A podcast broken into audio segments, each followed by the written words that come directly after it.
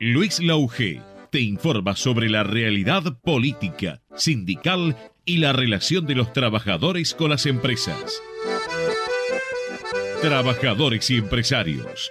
Un programa donde las voces de los protagonistas y el análisis son el centro de la noticia.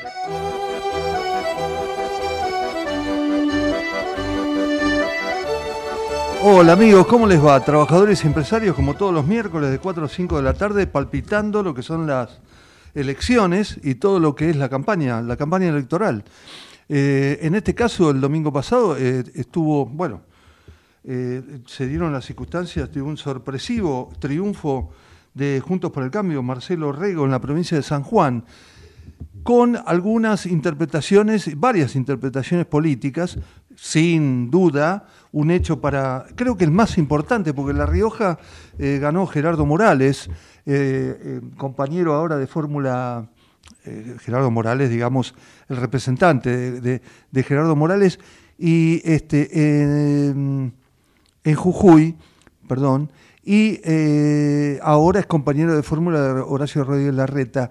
Pero la victoria en San Juan tuvo dos elementos. Uno, este, bueno, un para interpretar hoy, ¿no? El tema de lo que son las PASO, si esto realmente beneficia como elemento ordenador para eh, dividir, para, para, para este, complementar lo que es la unidad de un frente que se presenta en una elección, se agregó en San Juan la ley de lemas, un elemento que se dividen en distintos lemas los competidores y después van a la competencia pensando en que después se van a unir y votar al candidato ganador, y esto no es así. Hay, esto de las pasos y de los lemas generan divisiones y es lo que pasó en, San Juan. Pero fue un hecho importante el triunfo de Marcelo Rego, como fue un desastre el rol de los dos candidatos eh, eh, de la Unión por la Patria, en este caso de eh, Jorge Uñac, el hermano de Sergio Uñac, el gobernador actual de San Juan, y de, eh, en este caso, José Luis Gioja, que fueron a estos dos sublemas. Fue sorpresivo porque en, eh, hace muy poco tiempo, ahí digamos que en el caso de, estos resultados, Orrego obtuvo el 51% de los votos y los sublemas, como dijimos, fueron de José Luis Gioja y Rubén Uñac. El hermano del gobernador quedó en tercer lugar votó el 68% del padrón cuando ya había eh, en un mes y medio atrás eh, habían obtenido el, habían votado más del 74%. Hubo una merma en la votación y esto se produjo porque, bueno, cuando dividen, cuando se divide y sobre todo en sus lemas, el resultado no necesariamente es el mismo. Eh, Sergio Uneac tuvo que apelar a la este, presencia de su hermano para reemplazar el fallo de la Corte. ¿Se acuerdan que en Tucumán no tuvo efecto, porque en Tucumán Mansur lo reemplazó también por un pariente y en Tucumán ganó igual el, peronismo, pero en San Juan se ventilaron todos los trapitos al sol. Entonces, este, ahí en la suma no consiguieron el mismo factor, eh, el mismo resultado, este, hubo menos votos, eh, menos votantes, y eh, ahora se compromete inclusive el, desempeño de la próxima eh, elección a, senador que va a tener, que va a presentar este, eh, en, septiembre la, la fórmula del peronismo con Sergio Uñac, con Jorge Uñac, el hermano, que salió tercero en estas internas y que seguramente no va a ganar, sino que en esa, en esa paso eh, seguramente va a volver a ganar Gioja como eh, candidato, o el, eh, el, hombre que presente Gioja como candidato a senador. dos aspectos quiero recalcar. Uno, si el fallo de la Corte incidió, por supuesto que enseguida el peronismo salió a decir que el fallo de la Corte incidió y logró su cometido. Es verdad que es antojadizo, ya lo dijimos en este programa, el fallo de la Corte no puede dar cinco días antes de una elección comprobar que eh, el intento de reelección de eh, Sergio Uñac no era válido y era anticonstitucional. Lo hubiese hecho dos meses atrás para permitir reconfirmar la lista y, lo hizo cinco días antes con una importante capacidad de daño. Pero la inoperancia de aplicar una ley de lemas con dos candidatos del, del peronismo que están muy enfrentados entre sí, resultaron muy fuertes y esto mismo puede ocurrir, lo llevo en el análisis eh, político que nosotros debemos hacer una vez por semana y no solamente aferrarnos a un resultado y a una noticia, sino eh, eh, elaborar nuestro pensamiento para que ustedes lo entiendan, esto puede también traer un correlato muy fuerte en las candidaturas de Rodríguez Larreta y de Patricia Bullrich, porque son dos sectores que se están enfrentando mucho. Después vamos a decir todas las cosas que pasaron en esta última semana de declaraciones de Patricia Bullrich y que Rodríguez Larreta le salió a responder. Él dijo que con mucho respeto, es su, es eh, su, su, estilo, hacerlo con respeto, pero de todas maneras, este, Patricia Bullrich fue con todo y quedó pagando en muchas cosas, como en el tema de mentir con las universidades, que la mitad de las universidades este, nacionales, eh, la mitad son extranjeros, y que después no fue eh, cierto, que echarle la culpa a Larreta en la capital federal por la fuerza de seguridad y el tema de, los, de las movilizaciones sociales, cuando Larreta dijo que de ninguna manera su intención es reprimir. Es decir, esto no puede llevar a un arma de doble filo y este es el tema que yo quiero analizar. ¿Convienen las, las pasos en este sentido cuando una fórmula o, cuando distintos sublemas o distintos candidatos están de un mismo partido están muy enfrentados o termina jugándoles en contra? Bueno, esto es lo que vamos a analizar en un momento y bueno, y esta especulación respecto a cómo les puede ir a Juntos por el Cambio a nivel presidencial, más otros temas que tenemos en el desarrollo de este programa. Ya volvemos.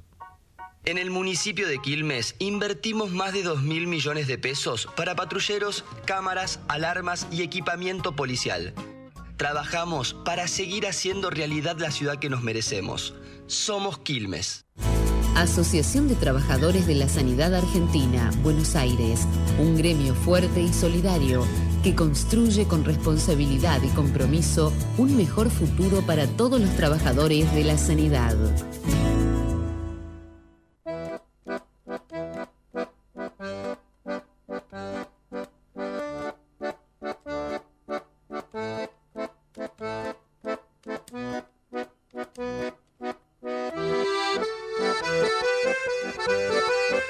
Seguimos en Trabajadores y Empresarios. Eh, creo que quedó bien establecido eh, el, tema respecto de las pasos. Las pasos en su momento eh, habían sido muy cuestionadas. Eran un elemento ordenador y democratizador, digamos así, de, la, de una elección.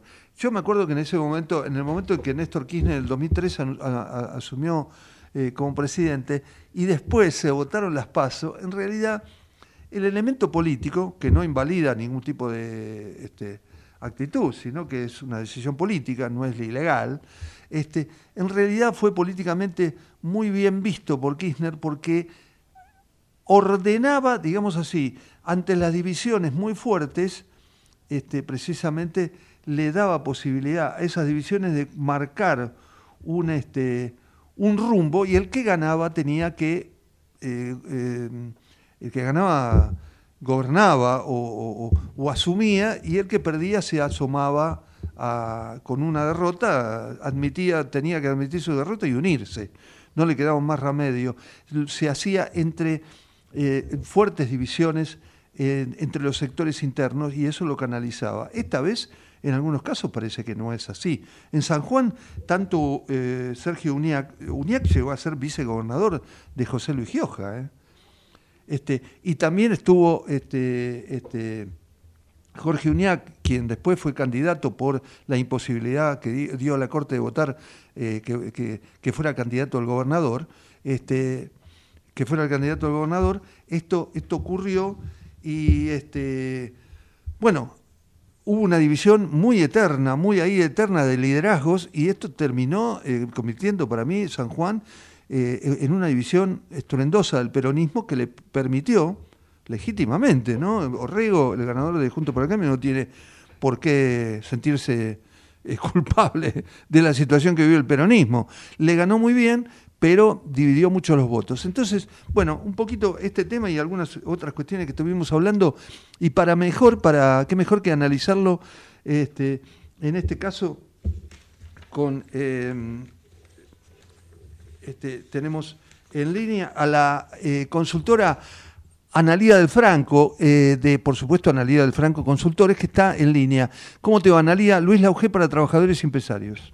¿Qué tal? ¿Cómo están? Muy bien, Analía. Empecé el programa porque me llamó mucho la atención y me preguntaba, después de la derrota del peronismo en San Juan y de toda esta división, más la aplicación de la ley de lemas por primera vez allí, si el elemento paso, el elemento interno de las pasos, vos ves, crees que en internas muy convulsionadas y de mucha rivalidad, es beneficioso en el, en el término de la definición por la cual fue votada en su momento como ordenador y como democratizador de las internas, o es realmente un arma de doble filo que puede llevar a una derrota a quien, a, alguno de los que participa?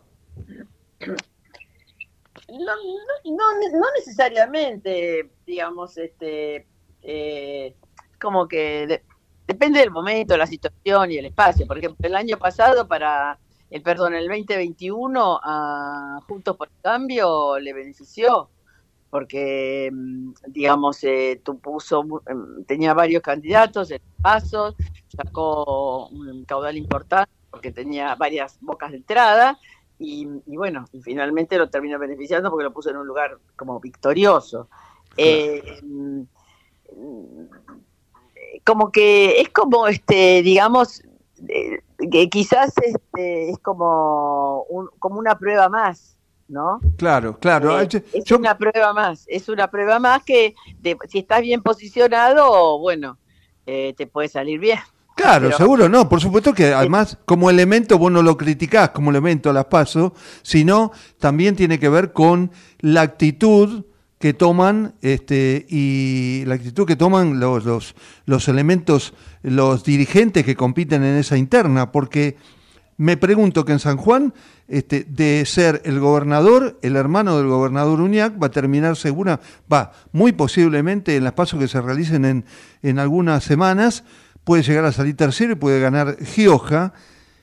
Y una cosa que también me pregunto era, si como Patricia Bullrich a nivel presidencial está tomando tanta temperatura su campaña y, directamente se está enfrentando mucho en estos últimos días con el tema de las universidades, con el tema de la seguridad en las calles, con el tema de las movilizaciones, es muy fuerte, se está, saca un poco los pies del plato, si la gente o los votantes de Rodríguez Larreta después, a través de esas pasos, la pueden llegar a votar o no. ¿Cómo lo ves vos? claro, claro, efectivamente. Bueno, el corazón, digamos, depende también cuánto saque, ¿no? Realmente hoy ella está bastante, bastante acomodada en esa interna, ¿no? Está bien. ah, bien. Em, ¿La ves, mejor que a la reta? Sí, sí. Ah, mira. sí, claro. Entonces, este, bueno, eh, depende del caudal que saque la paso. Por eso, por eso es como que eh, también a los contrincantes lo que lo que es importante es ganar eh, ganar la paso con mucho con alto caudal de votos porque es un efecto de demostración sacar muchos votos en la paso se impone una demostración. Ha habido casos de mm, de dirigentes que sacaron regularmente en la paso que no hayan perdido igual este digamos el efecto de demostración que hacen a la gente dice uy pero este no era que iba a caso Massa en el, en el ya ni me acuerdo qué año, en el 2015, ¿no? Sí, 2015. No, en el, 2019, eh, sí, en el 2015. Eh, pero este como no iba a sacar un montón de votos, de, caudal electoral y ahora sacó menos, bueno, y eso perjudica para la, general. Entonces, este... Eh, la, fidelidad del que vota por el espacio, el que te dice voy a votar a Juntos, volviendo al caso de Bullrich y la voy a votar a Juntos, te lo dice por partido, ese en general tiende a quedarse porque es un voto más ideológico. Podría llegar a perderse el voto que, ahora volviendo actualmente, que diga, bueno, no, yo no quiero votar a una persona tan este tan fuerte, prefiero a alguien moderado, lo vota a la reta, pero después gana eh, Bullrich y entonces podría ser que entonces en ese caso pase a votarlo a masa. Claro, claro, pero este es el tema. Me parece que con el tema de que se puede dividir el voto, o hay cierta semejanza, estamos especulando, por supuesto, entre Massa y Rodríguez Larreta en el votante, eh, Patricia Bullrich esté buscando también el voto más fuerte, el voto también del desahuciado, aparentemente el voto medio desahuciado de Milei, que ha bajado mucho aparentemente en, en sus posibilidades. Y en el caso de que de aquel, en el caso de que ganara Rodríguez Larreta, yo me pregunto si los, los votantes de Bullrich van a querer el voto de Larreta o van a ir a masa, no sé, no cómo lo ves. Eh, y bueno, por eso, si gana Bullrich, por eso decimos que quizás puede, puede moverse, derivarse, pero bueno, también nos estamos eh, dejando afuera las, las campañas porque después de la después hay otra campaña y bueno, habrá que ver qué se hace en ese momento y qué conviene. Eh, por eso es difícil eh, especular con hipótesis hacia octubre, porque, ¿no? Digamos, eh, una vez que, que, pasa agosto, hay que hacer otra campaña. Hasta ahora, ¿cómo ves del panorama de, de, las votaciones y de las elecciones que hubo en el interior? ¿Vos ves que cómo se están desarrollando. ¿Hay alguna pereza en el sentido, dentro del peronismo, en el sentido de subestima, subestimó alguno de los votos pensando que ganaba cómodo y finalmente en algunas provincias no ocurrió o no ganó por tanto? Eh, y a su vez, eh, Juntos por el Cambio tiene como medio adentro la, la elección en Santa Fe y sin embargo hay mucho enfrentamiento entre Lozada y el candidato de Rodríguez Larreta, quien acusó poco menos que de narcotraficante. ¿Cómo ves? ¿Un nivel de subestimación, de, certeza de antemano o, lo ves de otra manera? No, sí, yo creo que mucha atención, especialmente se ve juntos por el cambio en los, eh, en los candidatos. Hay mucha confrontación interna que hace perder el objetivo de la general, digamos, del adversario que tienen del otro lado de su espacio y hay mucha tensión, ya se lo ve inclusive entre Patricia y Horacio, ¿no? Entonces eso, eso sí que absolutamente sí, eso eh, como que perjudica, efectivamente perjudica, especialmente perjudica para captar nuevos eh, electores que no son los de su espacio. Por ejemplo, Milei, ¿vos ves que el voto de Milei se va a despedazar, digamos, y ahí va a tener que ir ese votante a otro lado? Porque eh, las elecciones en el interior marcaron muy poca adhesión a mi ley, ¿no? Aunque es un fenómeno, claro, personal. Vamos a ver cómo va en la presidencial, pero ¿cómo lo ves vos? No, yo creo que, que él, la campaña es él, eh, por eso a mí no, no, es asombroso que, que, que, no tenga, que no haya salido bien en, en las este, en las provinciales porque no tiene a nadie que le como se dice habitualmente le labure el lugar el territorio claro claro es así. Entonces este es como lógico también la gente no identifica entonces lo tiene hiper identificado como el presidencial. Pero también él estaba medianamente cómodo antes de que eh, se empezaran a ordenar los espacios digamos ahora más tradicionales juntos o la Unión por la Patria, y estaba como solo, entonces eso le permitía, bueno, la verdad es que generó un, un, polo de, digamos, de, intención de voto importante.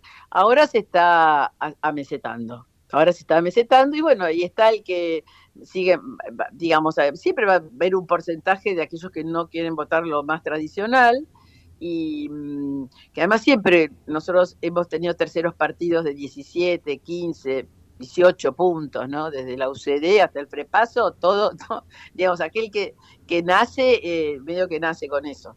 Ahora, decime una cosa, Analia, pero vos ves una cosa, digamos, Vos, que fuiste testigo, no te voy a remontar a la historia porque si no pareciera que hablara. Analia, de Franco es una, una consultora muy joven, quiero decir. Total, total, claro. Totalmente. Es lo que leí yo. lo leí. Es lo que leíste y después, eh, tiempito atrás, agarraste la, la, la, interpretaste y, eh, toda y empezaste a trabajar de esto. Eh, ¿Se dio alguna vez eh, en, el tiempo que tenés de experiencia en esto el hecho de una candidatura como la de Milei donde piensa ganar, a ver, metiéndose en la cabeza de un candidato, un candidato piensa ganar como Milei, sin importar que después no tenga ni siquiera casi representación en, en el Congreso, no le importa, lo importante es ganar y después hacer acuerdo, o uno piensa en general, en, no, espera, tengo que defenderlo esto porque si no, no me voy a, no voy a poder meter ni una ley. ¿Cómo lo ve? ¿Cómo lo ve el general un candidato? No sé, a mí me parece que es hoy por hoy para él tendría que ser al revés. Él hoy lo único que podría sacar es justamente representación en el Congreso. Porque hay muchas, hay muchos que, se, que se lanzan a, a no ganar, pero a poder sacar claro. Eh, algún algún voto, votos como para tener representantes en el Congreso. Y mi ley está en esa situación. No sé si es lo que él quiere, ojo, ¿no? Me parece pero claro, eh, claro, te entiendo. Pero está en esa situación. Pero pero está en esa situación porque eh, no en las en las elecciones que estamos viendo Está bien, por supuesto, algunas son pasos, todavía no son generales, pero en Córdoba, por ejemplo, fue muy mal, digamos, saca muy pocos votos. ¿eh? Sí, pero hoy 16, 17 puntos tiene. Está bien, está bien, está bien, está bien, te puedo decir que... Sí, eh, sí, sí, porque la gente lo vota a él. Claro, claro. La gente lo vota a él, absolutamente. Sigue siendo un voto Sí, sí, la gente lo vota a él. Después no sé si, no vemos si lo puedo poder lograr, si los que lo van, si los que quieren votarlo, pues es gente que va a votar o no, porque a lo mejor es la gente más resistente que no va a votar. Si después te empiezan las cuestiones de eh, mm, eh, minucias este, del día de la elección, si tienen la boleta, bueno, esas cosas. En fin, son muchas, que tampoco te va a dar vuelta una elección, pero este mm, eh, hoy, hoy ese número 15 puntos lo tiene. Decime una cosa, ¿y cómo ves esta nueva configuración de Unión por la Patria que meses atrás, o no tanto tiempo tampoco atrás, se mostraba como una eh, disperso, sin hablar Cristina, con Guado de Pedro siendo con poca experiencia, esto con Massa ahí jugando en el medio, y ahora parece haberse transformado, independientemente de sus eh, posibilidades electorales, quiero decir, pero como casi eh, ejemplar en el sentido de tiene un candidato, lograron el consenso, van a una interna contra Gabois que no es preocupante para Massa en el principio. Digamos, ¿cómo se produjo, a vos te parece, o por qué se produjo esa transformación? ¿Cómo es que has dicho que este que, el horror junta con cosas, no, que no me sale como es, pero este, este tema. Ah, el espanto, lo, los une el espanto. Claro, claro, creo que el espanto fue muy útil en este momento. Sí, sí, sí.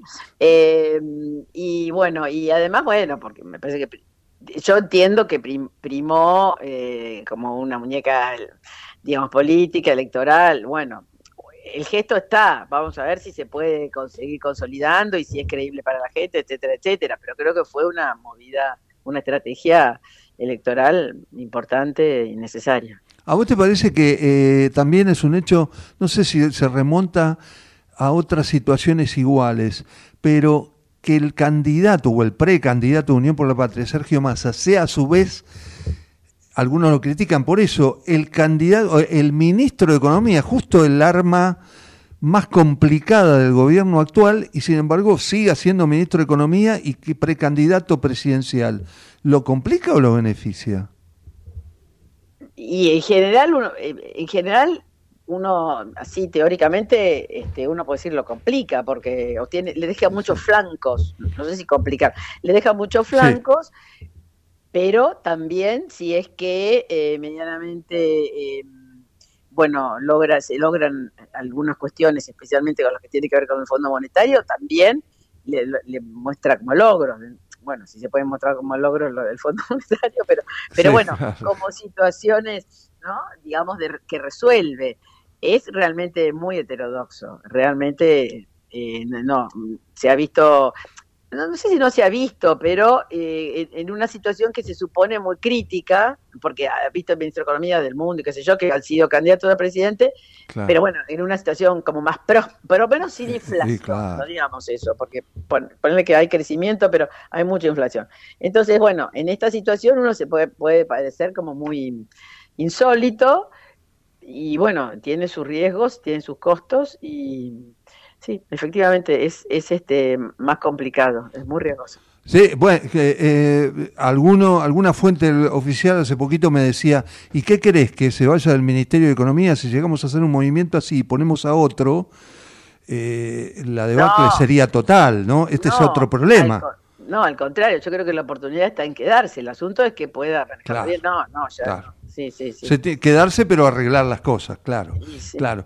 Y respecto del otro voto, este, vos decís que la, que la, ves mejor eh, digamos, la estrategia eh, de, Patricia Ulrich de ser muy, muy, muy concreta, muy este, extrema respecto a otras consideraciones, a, actitudes de gobierno que quiere volver a hacer, ¿la beneficia, digamos así, frente a la moderación de la reta o no? Sí, la beneficia. La beneficia. Sí, más que la beneficia, la, gente apuesta un poquito más a eso, sobre todo en el interior del país. Eh, ella, eh, digamos, ah, la reta es como, la reta es como, bueno, ahora hay que ver, porque bueno, está Morales, y bueno, si ve Morales no, ha tenido un traspiés, pero digamos, hay alguien del interior y él está haciendo una apertura, puede ser que modifique, pero por ahora lo que prima es el estilo de Patricia. Eso, eso tiene que ver con la bronca, exclusivamente, no con el no con esperar. Se habló mucho de que ahora tiene que haber programas y escuchar. ¿Te parece que la gente quiere un programa o, de golpe se sigue manejando con sensaciones, según tus, tus averiguaciones? No, no, la, emoción siempre está primero, pero Mira. Siempre, siempre, siempre. Bueno, como empezamos eh, la, la, entrevista dice, hablando de las pasos. Vos a las pasos no le echás la culpa, digamos tiene que ver con, es una estrategia que te puede beneficiar o no según eh, este, eh, la manera que lo desarrolles y después cómo eh, aceptes el voto del rival, digamos, de, de tu compañero, pero de, de, de, frente, ¿no? Claro. no? Bueno, es que ya uno no puede decir son peores o mejores. Digamos, muy, probablemente tuvo, tuvo mucho rechazo cuando se instalaron las pasos. Claro, por eso. Muchísimo muchísimo porque, bueno, es, es un elemento más complicado, siempre es un paso más, es una estrategia más, porque ya después hay que hacer otra estrategia, ¿no? Sí, es, es complica un poco, ¿no? Complica, pero, pero digamos, este, mm. eh, como que, mm, sí, complica o pone más pasos en el, más pasos, valga redundancia. Sí, claro, te entiendo. Más etapas, sí. Más, etapas. sí. Más etapas. Pero, pero pero bueno, una, así como están las cosas, lo, importante sería es este salir muy bien de las pasos, no, no decir, bueno, no me importa esto y después me van a votar. No. Tomarla como la definitiva. Analí, ¿alguna cosita que, que, quieras eh, acotar? No, no. Nada, todo muy bien. Vos seguís la vida, la vida nos trata bien, eh, eh, tratemos de, qué sé yo, seguir adelante. Sí, sí, en medio, hay muchos elementos electorales novedosos en esto, ¿eh? La aparición de tipos como Milei, que no tienen problema, pero que no sabes si puede ganar sin nada, eh, en los cambios en el, en el gobierno, en el oficialismo, las figuras, hay, hay muchos, para mí es una etapa muy valiosa desde el punto de vista político, claro, estamos mal, pero me parece muy hay muchos, sí, son muchos cambios. Bueno, porque medio como que cambia la sociedad y cambia todo, digo, es la base, ¿no? El cambio general, la de actitud, la relación de la gente con la política. Totalmente. Eh, es así tiene sus consecuencias. Analía, te agradezco muchísimo el tiempo que nos dispensaste. Para mí es un placer haberte entrevistado. Muchas gracias. ¿eh? Igualmente, que tengan buenas tardes. Gracias, Analía del Franco, de consultores, de Analía Franco Consultores. Estuvo en Trabajadores y Empresarios.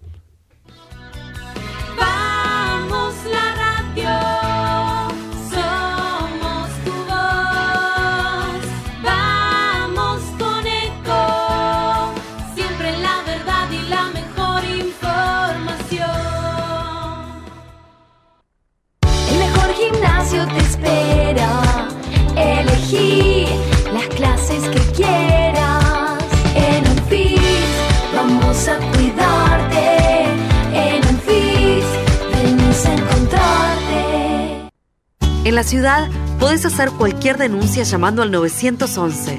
Es más rápido, simple y no tenés que ir a la comisaría. Conoce todo en buenosaires.gov.ar barra seguridad.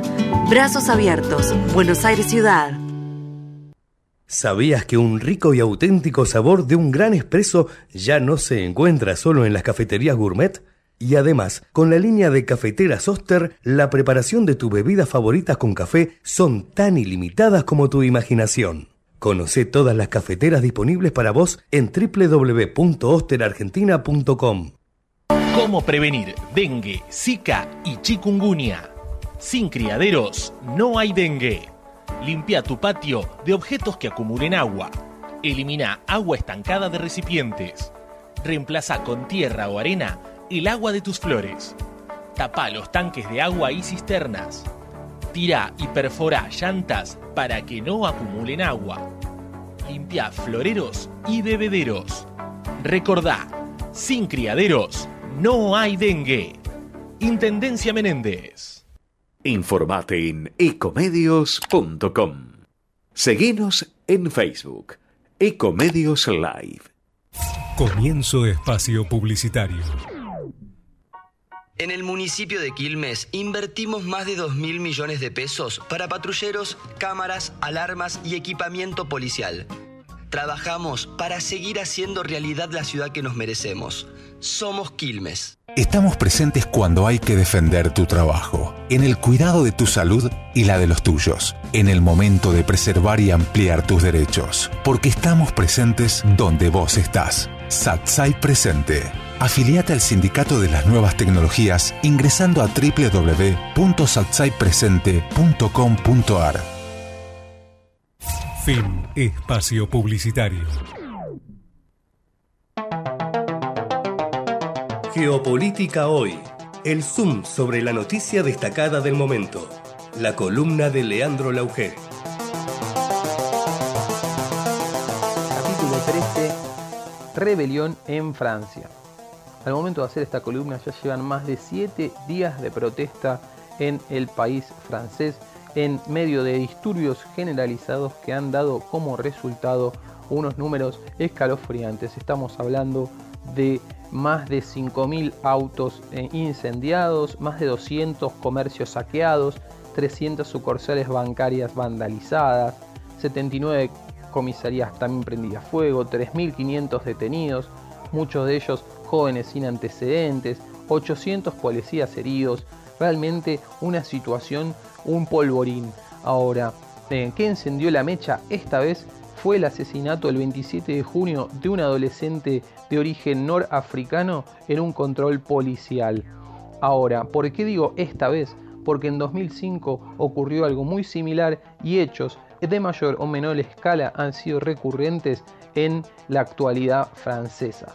Por eso, por esto de que digo que son recurrentes, eh, me atrevo a decir de que no necesariamente hay un trasfondo político partidario en, en, esta problemática, sino un problema sociocultural.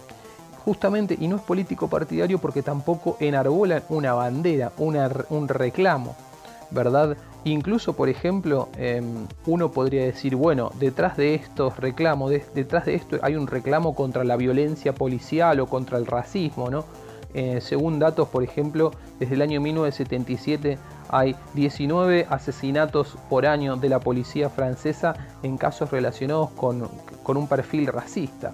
Y podríamos perfilarlo también con el, caso de Black Lives Matter, con el caso de las vidas negras importan, este movimiento que se generó hace unos años en Estados Unidos. Pero yo me atrevería a decir que no, que no es necesariamente así, a pesar de que el racismo tiene un elemento importante en esta problemática porque en principio creo que tenemos que contextualizar.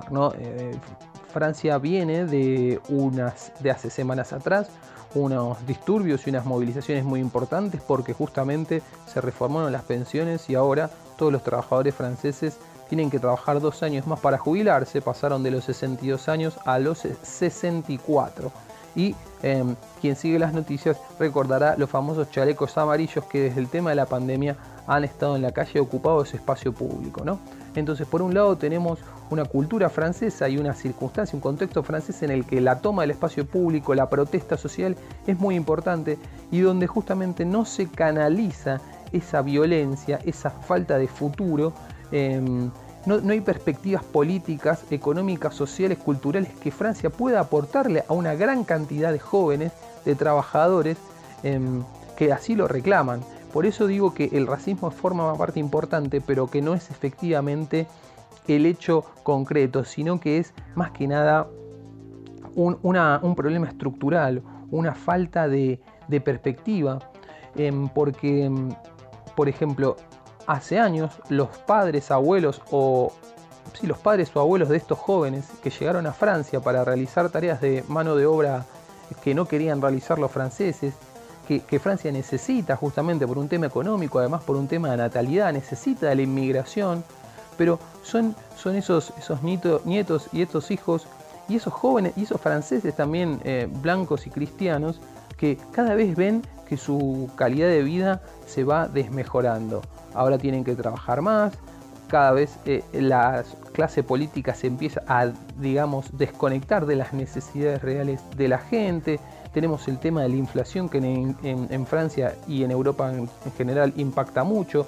Entonces, creo que se han, se han juntado en este caso una multiplicidad de factores que hacen que justamente el desencanto y la frustración se manifieste de esta manera.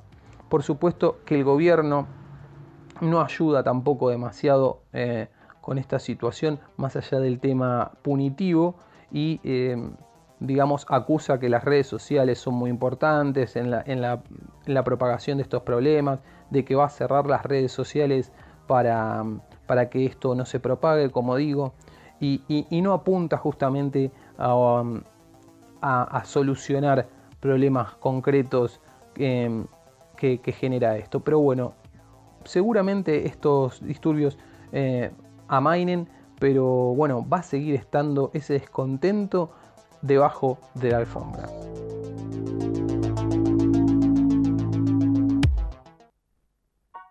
En el municipio de Quilmes invertimos más de 2 mil millones de pesos para patrulleros, cámaras, alarmas y equipamiento policial. Trabajamos para seguir haciendo realidad la ciudad que nos merecemos. Somos Quilmes. Asociación de Trabajadores de la Sanidad Argentina, Buenos Aires, un gremio fuerte y solidario que construye con responsabilidad y compromiso un mejor futuro para todos los trabajadores de la sanidad. Bueno, seguimos en Trabajadores y Empresarios. Claro que tuvimos la suerte de hablar con Analía de Franco, eh, que, con las cuales analicé eh, el tema de, la conveniencia no de las pasos, ¿no? Es volver a, revolver estas cuestiones, pero la verdad que en algunos lugares es como que la confusión genera este, y la división no se, no se termina eliminando por más que haya paso.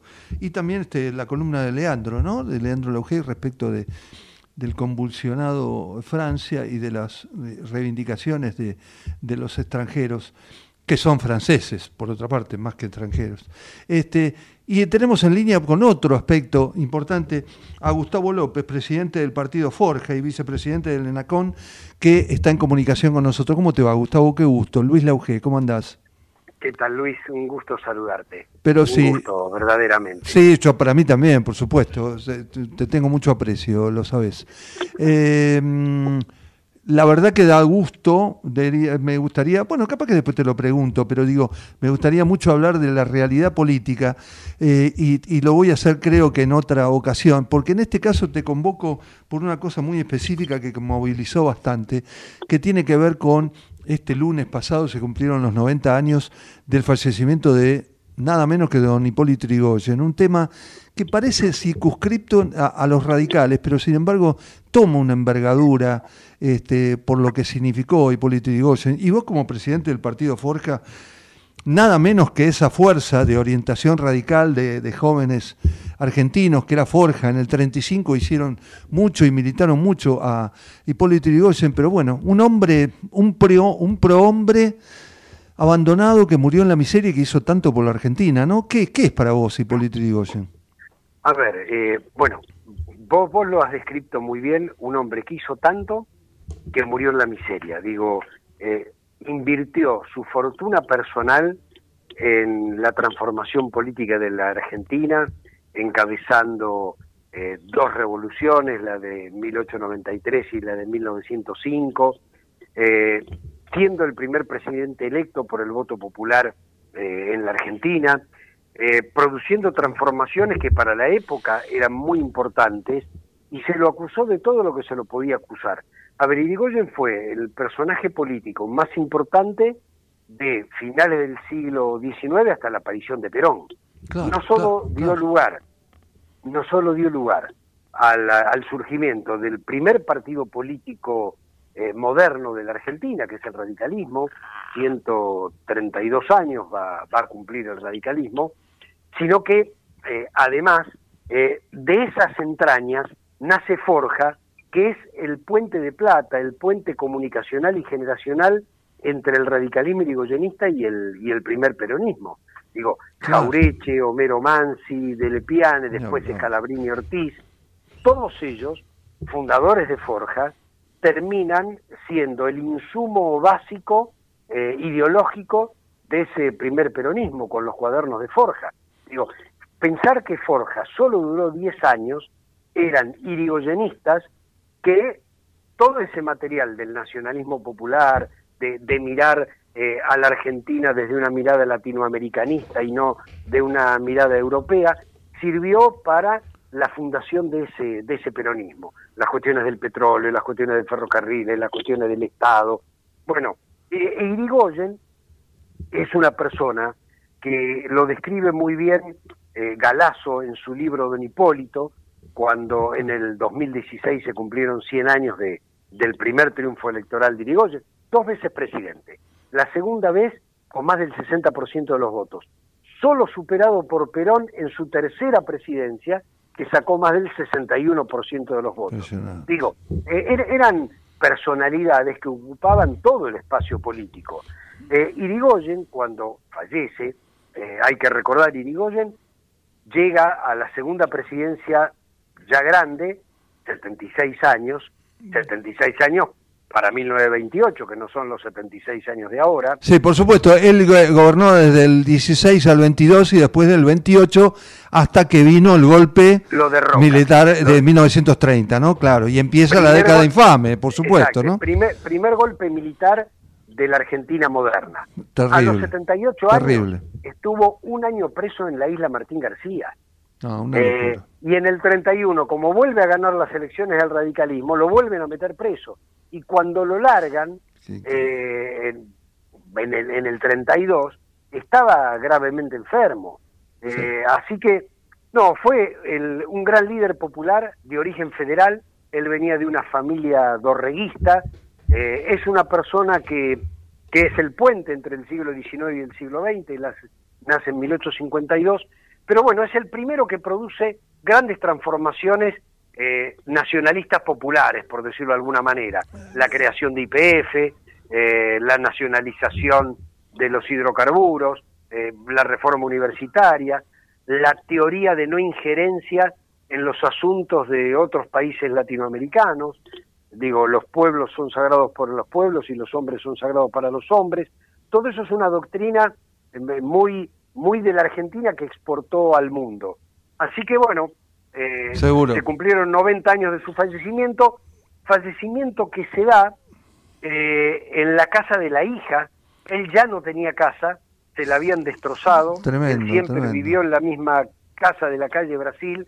Los diarios de la época decían que se había robado todo entonces una turba enfurecida le destrozó la casa y obviamente lo único que encontró eran manchas de humedad en las paredes, no otra cosa.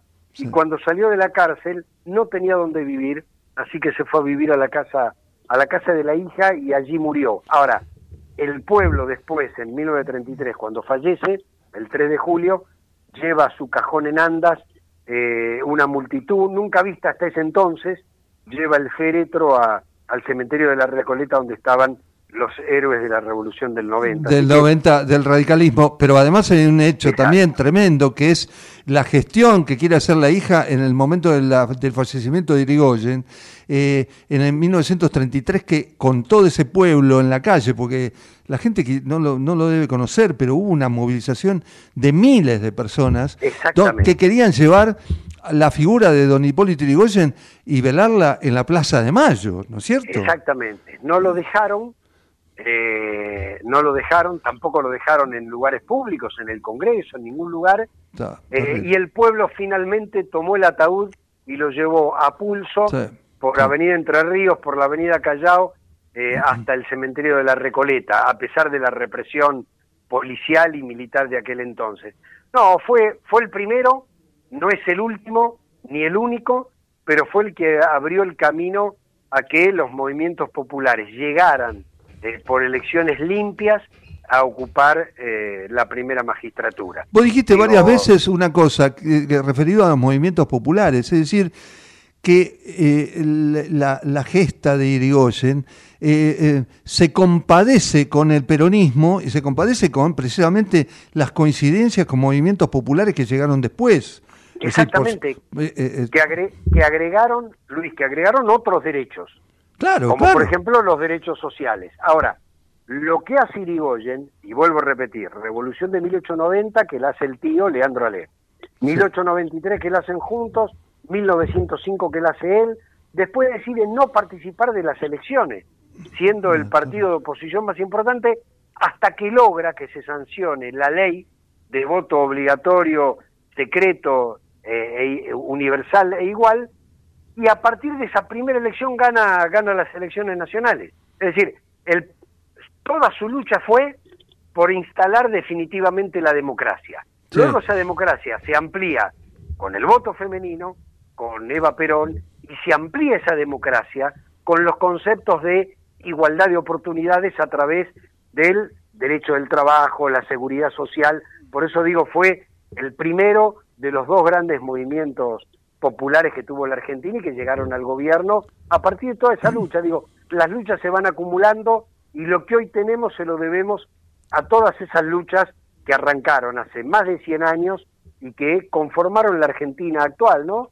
Una, una Argentina con cinco premios Nobel de Ciencia, todos salidos de las universidades públicas. Sí, y además este, una Argentina que si hubiese, a ver, si no hubiese habido dictadura y, y esto hubiese sido este, eh, con respeto, respetando las figuras populares de la época, no hubiesen sido, eh, no se hubiese ni imagina, hubiese sido inimaginado eh, esta grieta entre peronismos y radicalismo, por ejemplo. Exactamente.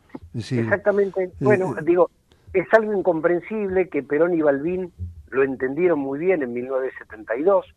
Eh, se abrazaron, el famoso, para los que son muy jóvenes, eh, Perón había alquilado una casa ahí en la calle Gaspar Campos en, en Vicente López, eh, y, y entonces Balbín dijo hay que saltar el cerco, porque había una, una pequeña liustrina que separaba la, la calle de la casa, y bueno, eh, saltó ese cerco y se dieron la mano porque entendieron que la unidad de ese campo popular eh, era lo que iba a sacar el país adelante.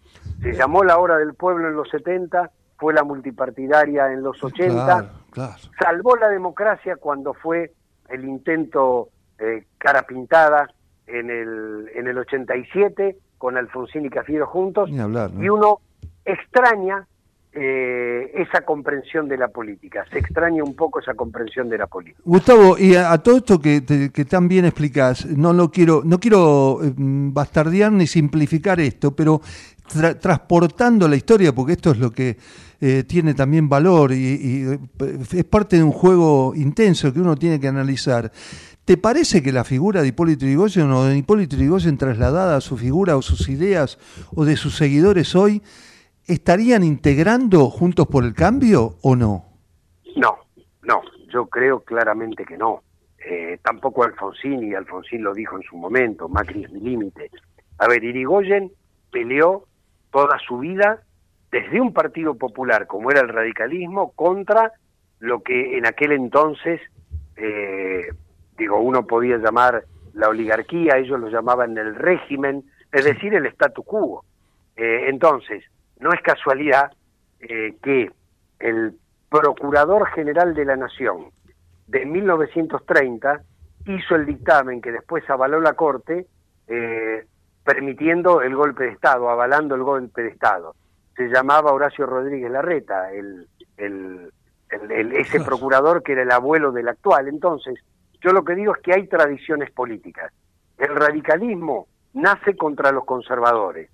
Después, el peronismo viene a reformular eh, esa misma historia, la, la famosa contradicción fundamental que, que la juventud radical tenía en la década del 60 era una continuidad histórica con dos grandes veredas, una conservadora liberal, hoy llamaríamos neoliberal, otra democrática, nacional y popular, donde allí estuvo el radicalismo, donde allí eh, eh, estuvo el peronismo, o está el peronismo, eh, y lo que digo es, uno no puede eh, confundir esas dos grandes avenidas. De hecho, muchos radicales antirigoyenistas son los que compitieron con él en 1928. Eh, los famosos galeritas eran, bueno, eran radicales conservadores, alvearistas. Así como hay peronistas conservadores, hay radicales conservadores. Eh, y bueno, hoy, hoy la cosa se divide entre neoliberales por un lado y, no sé, productivistas, desarrollistas o nacionales y populares por el otro. La verdad que, eh, que, que, que, de, andariveles que tiene la política, pero uno extraña desde el punto de vista también de la comunicación y como ciudadano eh, que hubiese tan poco comunicación, que haya tan poco comunicación entre los partidos populares o que la cosa esté tan mezclada, sirvo para mencionar nada más que figuras que tienen eh, tanto predicamento aparentemente en la gente como la de Javier Milei, que es un personaje siniestro, ¿no? Es un personaje que destila odio, destila odio y el odio en esta época de la era digital, eh, perdón la expresión, garpa el odio garpa, porque hay todo un estudio eh, hecho eh, a través de las redes sociales que ese odio, que, a ver, en la década del 30 del siglo XX era a través de la radio, claro, claro, claro. o a través de los diarios, digo, Mussolini o Hitler usaron la misma técnica, pero el único medio que existía en aquel entonces electrónico era la radio, bueno, hoy son las redes sociales. Eh, el odio siempre penetra en momentos de crisis la pandemia mundial, digo, el COVID como pandemia mundial, fue un momento de crisis, porque es un momento de incertidumbre, es un momento de temores, de no saber qué te va a pasar, de no saber qué pasa, de cómo resolverlo. Y es allí donde los discursos de odio pueden calar mucho más fuerte que en momentos de prosperidad y en momentos de tranquilidad política. Ahora, hay que tener la capacidad, el razonamiento para darte cuenta que, que todo tiene un límite y que ese límite lo tienen que poner las grandes tradiciones políticas de la Argentina, incluso las tradiciones liberales, porque hay tradiciones liberales democráticas en la Argentina, muy democráticas, que, que, que, bueno, que uno puede no coincidir en el modelo económico, pero primero está el modelo institucional que es la democracia. Gustavo, la verdad que, bueno, te hice hablar mucho, pero la verdad que es un momento muy, muy emotivo y de vocación que queríamos hacer desde Ecomedios por, eh, con la figura de Hipólito Yrigoyen. Te agradezco muchísimo. ¿eh?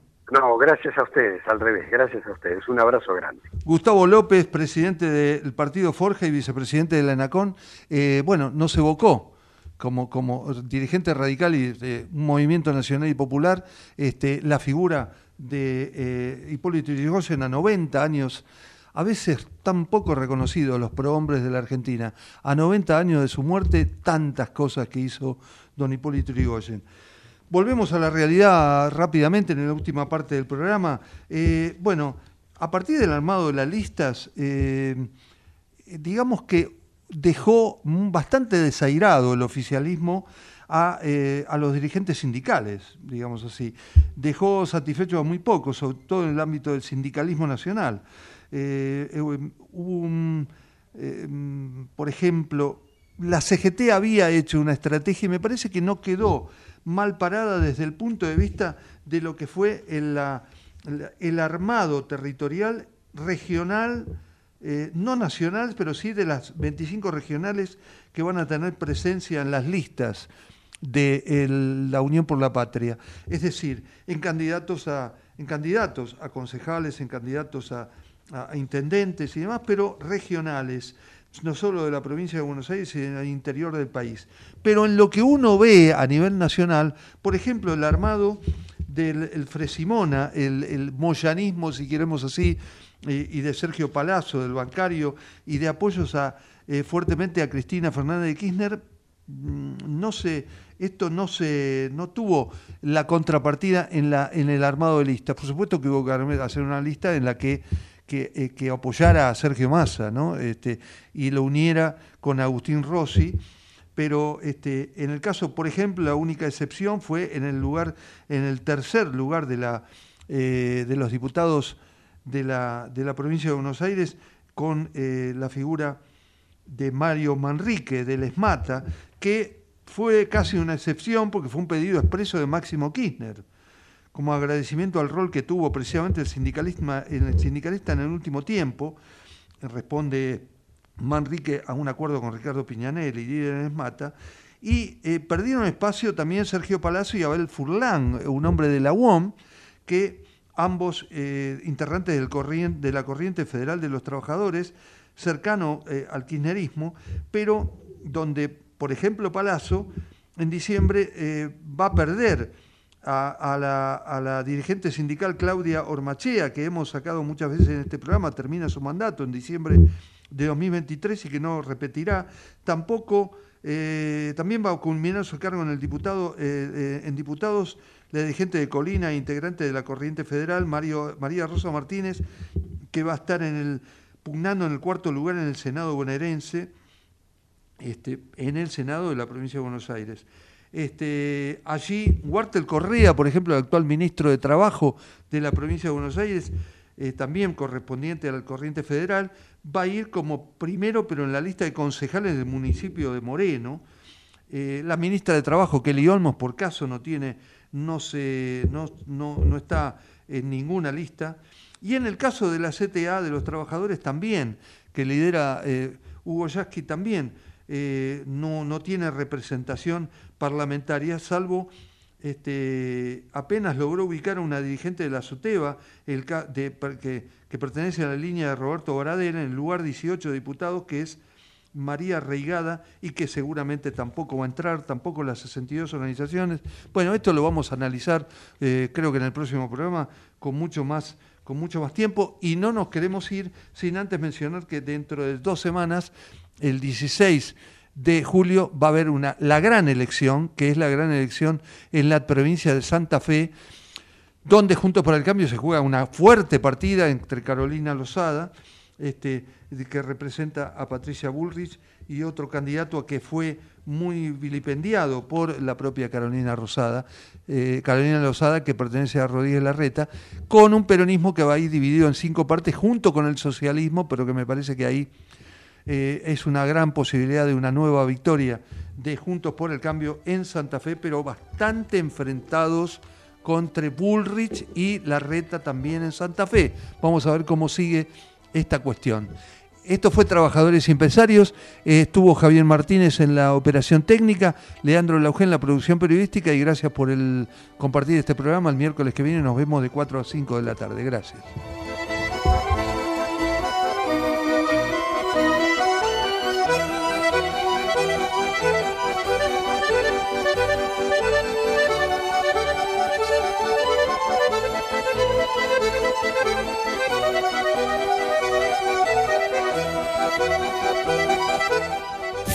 Desde Buenos Aires, transmite LRI 224, AM 1220, Ecomedios